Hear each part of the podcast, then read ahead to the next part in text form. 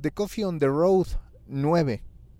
Ya muchas veces me había quedado impactado por el poder de la inteligencia artificial y por el poder de las plataformas para saber qué es lo que estamos buscando. Seguramente les ha pasado que en alguna plática se dan cuenta que estuvieron hablando de algún destino turístico al que querían ir sin siquiera haberlo buscado en digital y de pronto encontrarse con publicidad al respecto. O que querían estudiar algo y en algún punto también aparecía un curso relacionado a eso sin que ustedes recuerden cuando menos haber hecho la búsqueda en alguna plataforma. Ese tipo de impacto es cada vez más recurrente, ya todos sabemos que estamos siendo observados, que la inteligencia artificial ha llegado a grado tal que ni siquiera tenemos una verdadera privacidad.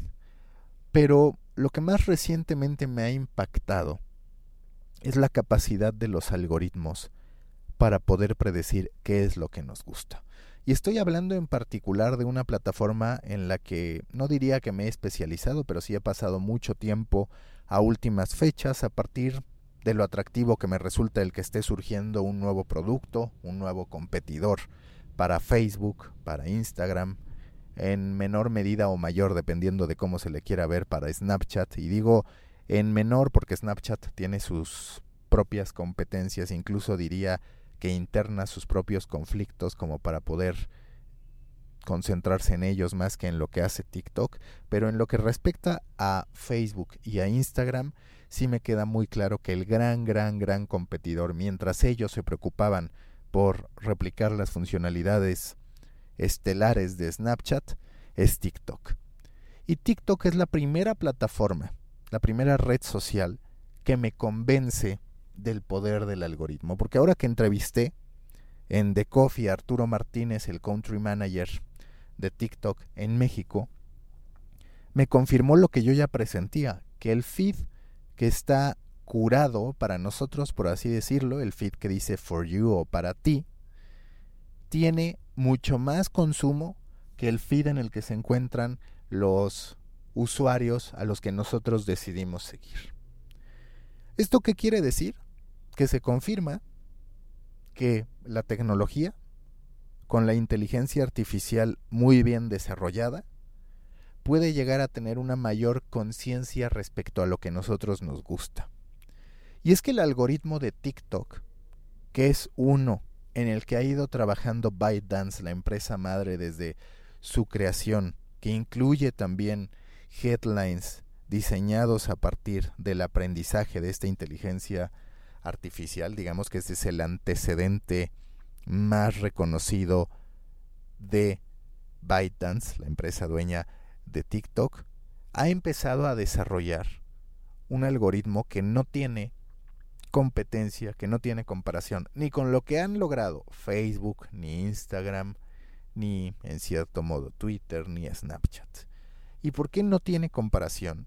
Porque la inteligencia artificial de TikTok, el algoritmo, se basa no solamente en lo que consumimos, sino en lo que está dentro de lo que consumimos. Es decir, no solamente dice, ah, bueno, a esta persona le gustan los deportes, a esta persona le gustan los memes, a esta persona le gusta el contenido de comida. No, lo que tiene el algoritmo de TikTok es que toma en cuenta tanto el tiempo que pasas consumiendo los videos como la música o los sonidos que forman parte de ese video, como el tipo de cara, como los movimientos que se presentan, como los productos que están ahí. ¿Qué termina pasando? Que TikTok en verdad logra que cuando estamos en ese feed que el algoritmo creó para nosotros, nos pasemos horas y horas y horas, o en este caso minutos y minutos y minutos. La estadística según me lo dice Arturo Martínez, es que los mexicanos pasamos 30 minutos al día en la plataforma. Estos 30 minutos divididos en sesiones de 5 minutos, 6 sesiones al día, es decir, 6 por 5, 30 minutos. Y todo viene no del sentido personal, no de la decisión personal de decir yo sigo a esta persona, yo sigo a esta o yo sigo a esta.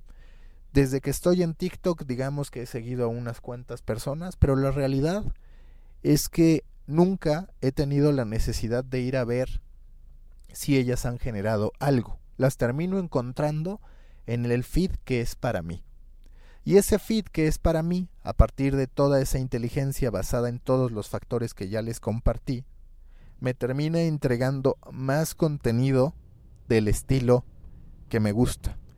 Y es que si estamos hablando de un algoritmo que toma en cuenta todos los factores o la gran mayoría de factores que componen un video, es natural concluir que tendrá mucha mayor capacidad de entregarnos contenido que resulte relevante para nosotros que la mera disposición humana a decir sigo a esta persona o a esta otra. Porque además, cuando hablamos de seguir a una persona, estamos hablando de un contenido finito que puede producir esa persona. En cambio, el algoritmo nos entrega tipos de contenido semejantes a lo que nos gusta. Y conforme más lo vamos usando, más va aprendiendo. Escuché en Land of the Giants un podcast de Rico the algo que también me impactó, que me dejó pensando mucho, y es la posibilidad de que, por ejemplo, Amazon con su microondas inteligente, en algún momento aprenda cuál debe ser nuestra dieta, o que nosotros la podamos ingresar, o que de algún modo exista una comunicación con el médico, lo que sea. Y que entonces cuando ya hemos consumido la cantidad específica de calorías que deberíamos, el microondas decida no funcionar más. Sonará extremo como lo dicen ahí, pero podría llegar a pasar que un día pongamos nuestras palomitas en el microondas inteligente de Amazon y ese microondas nos diga que no, porque hemos ya cumplido con aquello que se supone que deberíamos ingerir. Se convertiría hasta cierto punto en un tutor en un mentor, en un entrenador e incluso en una autoridad respecto a lo que podemos comer y a lo que no. Suena demasiado, pero eso puede llegar a pasar. Lo que es cierto es que la tecnología cada vez parece saber más qué es lo que queremos y no solo eso, sino también qué es lo que nos conviene. Nuestra voluntad doblegada por la inteligencia artificial.